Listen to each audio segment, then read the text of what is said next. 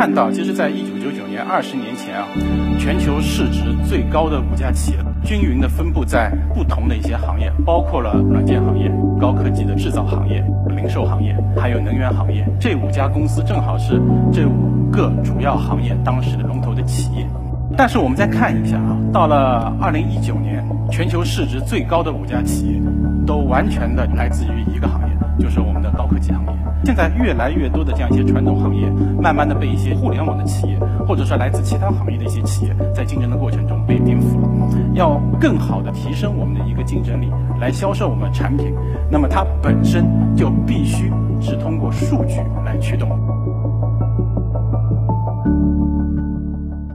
首先，先做一下自我介绍。我是在呃两千年学校毕业以后呢，呃没过多久，其实就加入了微软公司。从加入微软公司到现在呢，应该已经有十七年的这样一个时间了。那么这十七年啊，简单的总结一下，我可以说是见证了这家公司从当时的整个一个市值巅峰，认为是整个 IT 行业、科技行业的这样一个创新者和领军的企业，然后到进入一个呃低迷期。其实业界当时也有很多的专家啊，很多的人在质疑，那么微软是不是还有创新力，还有创造力？然后再到微软公司重新再通过云计算、通过人工智能，还有混合现实、虚拟现实这样的一些技术，帮助这家公司的就说个人用户以及企业客户赋能与力，帮助他们带来一个更好的一个消费者的体验和进行数字化转型，然后再重新回到。全球这样市值巅峰的这样的一个过程，那么我可以说是建立了整个的这样一个过程。那我想今天呢，其实想给大家分享的一下，就是如何通过数字化的这样的一些技术，帮助我们的企业来进行一个商业的一个创新。我觉得很多公司呢，大家在评判一个公司啊是不是成功，一个企业是不是成功，那么常用的一个就是说指标就是看，哎，这家企业它的一个市值是多少。如果我们往回看，就是说二十年，嗯，或者说往回看十年。我们可以看到，就是说，其实，在一九九九年，二十年前啊，全球市值最高的五家企业，大家可以看一下，其实是均匀的分布在不同的一些行业，包括了呃软件行业，包括了高科技的一个制造行业，那么当然也有零售行业，那么还有能源行业。那么大家可以看到，其实这五家公司正好是这五个主要行业当时的一个龙头的企业。但是我们再看一下啊，到了二零一九年，也就是今年，大家看一下，就是说。全球市值最高的五家企业，都完全的来自于一个行业，就是我们的高科技行业。那么，甚至我们再往后看，就是说从第六名到第十名，其实看到就是还有一些大家也耳熟能详的一些我们中国的一些互联网的一些巨头，也是在第六名到第十名。所以就说，不仅是前五名，我们全部是高科技的一个企业，其实前十名大多数也是高科技的企业。那么，这个是一个什么样的一个原因啊？我们简单的想一下呢，其实也比较简单。因为最近呢，大家可能这几年都在谈一个，就是说一个字叫数字化转型。很多的企业呢，都希望通过数字化的转型，能够带来更多的一些商业的创新，给自己呢，不仅是提高自己的一些生产效率、降低成本，更重要的呢，是希望通过这样的一些数字化的技术，帮助企业自身进行一些商业创新，然后进入到一个新的行业，能够创造更多的一些利润和价值。那么，这样的一些就是说高科技的一些企业呢，其实它本身就是通过这样的一些数字化的技术，赋能到。我们更多的这样一些传统行业的企业，能够帮助他们来进行这样的一个转型。同时呢，我们还看到当中的某一些就是说企业啊，不仅在就是说通过数字化技术帮助他们的客户进行创新，同时呢，他们还在进入到一些传统的一些行业，和这些传统行业的领军的一些企业进行竞争。我们所以看到，就是说现在越来越多的这样一些传统行业，那些龙头企业，他们。慢慢的从龙头企业不断的往下滑，其实他们的原因并不是因为是和这个传统行业其他的竞争者在竞争的过程中慢慢的就说败下阵来，而是说是被其他行业的一些跨界竞争在竞争的过程中，慢慢的被一些就是说互联网的企业或者说来自其他行业的一些企业在竞争的过程中被颠覆了。那么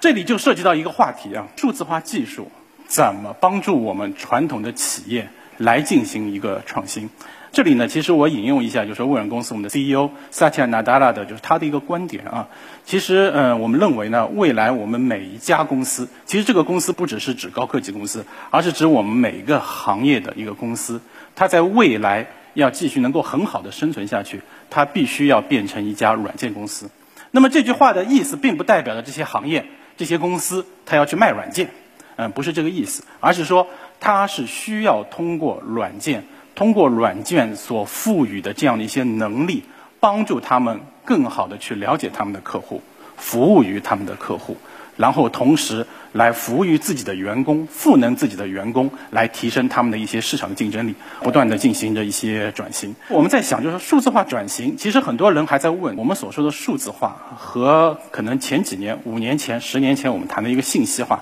到底有什么样的不同？其实从信息化或者说 IT，嗯，information technology，这其实不是一个呃新的一个名词啊，其实这是一个很老的一个名词。那么。但是我们是认为呢，数字化和信息化呢本身是有一个根本的一个不同的。那不同到底在哪里啊？我们可以先再看一下，很多企业有这个部门，它只要是就说是卖产品的，基本上他们都有客服，他们都有客服中心。那么其实甚至在二三十年前或者三四十年前啊，我们看那个时候的客服人员呢，其实工作方式啊和五年前其实并没有本质的区别。那么基本上都是有客服人员戴着耳麦，对吧？有一个电话，那么呃面前呢有一台终端。都是啊，电话打进来，然后受理客户的投诉、客服的一些请求，然后呢，就是解答他们的问题，或者说如果是一些需要现场服务的，就把呃他们的一些现场的支持的工程师派到客户现场来解决问题。那么。可能发生了一个最大的不同呢，可能就是他面前的这台终端，可能是从三四十年前文字的一个黑屏幕、绿色的，就是这样文字的一个终端，然后呢变成了可能是一个 Windows 的这样的一个终端，然后呢又变成了一个就是说网页浏览器的这么一个终端，可能这个是一个最大的一个不同。但是从流程上并没有发生一个本质的变化，这样一个服务的方式其实还是被动的，就是当你自己的客户。当他们在使用你的产品或者服务的时候遇到问题，然后他再来找到你，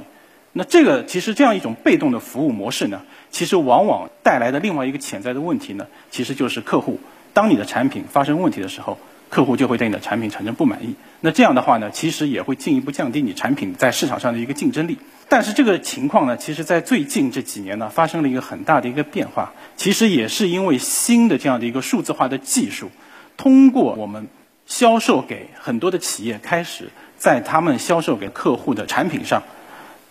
来安装了 IoT 的设备以后，他们可以通过这样的一些 IoT 的设备，来不断的捕获他们所销售的产品目前的一个运行情况。那么通过所捕获到的运行情况所产生的这些数据，然后再通过例如云计算这样的一些，就是说包括人工智能、深度学习这样的一些算法，来进一步对所捕获到的数据来进行分析。来了解到目前所有设备的一个运行情况，甚至预测接下来可能这个设备是不是会发生故障。那么通过这样的一系列的一些行为呢，就可以预测到，就可以确保我们卖给企业的每一个设备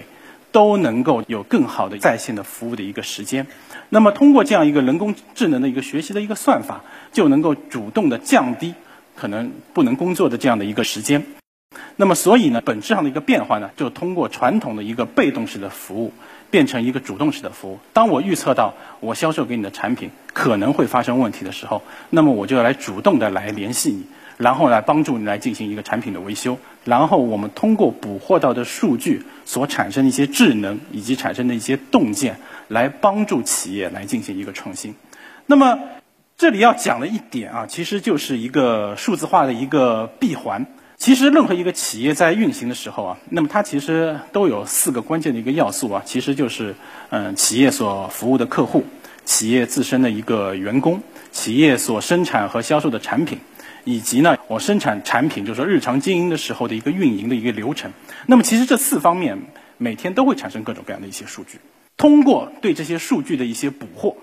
因为大家知道，其实我们目前所处的这个年代，已经从二十年前的互联网时代，逐步的进入了一个万物互联的一个时代。数据其实在呈现出一个爆炸式的一个增长。那么，同时呢，借助于我们现在就是说云计算所提供的极大的一个算力，以及就是我们算法的一个成熟，能够通过深度学习这样的一些算法，对捕获到的一些就是说数据进行分析。进而呢，就说产生一些洞见，然后就能够从这四个方面来做很多的事情。举个例子啊，那么当我们就说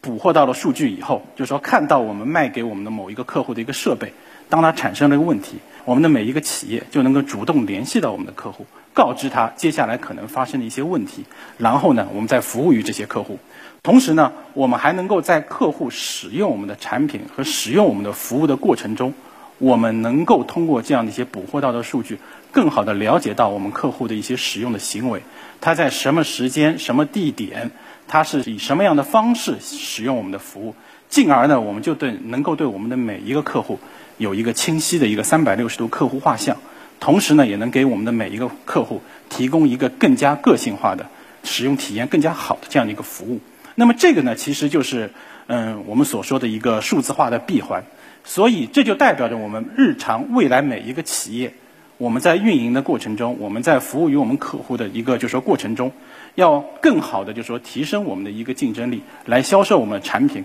那么它本身就必须是通过数据来驱动，而不是像传统的可能是通过我们的领导直接拍脑袋来进行一个决策。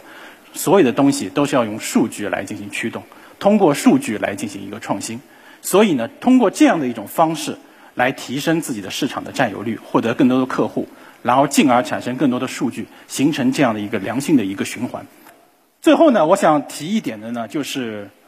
我刚才所提到的一个四个领域，包括就是说我们的客户，包括企业的就是说员工，包括企业所生产的产品，以及日常的一个运营这四个方面。那么，呃，如果我们再把它映射到我们企业最核心的两个商业应用的一个平台，嗯，叫 CRM 和 ERP 的时候呢，我们可以看一下平常所说的我们的客户管理，包括我们的销售管理，包括我们的服务管理，以及包括我们的人才管理，其实都能够在这四个闭环当中得到很好的一个覆盖。那么，我们的一个 vision，或者说我们的一个远见，也是认为所有的这样的一些需求。未来或者说目前都是应该以数据为核心，通过数据不断的这样来驱动，帮助我们的企业在这方方面面来更好的进行一个数字化的转型。谢谢大家。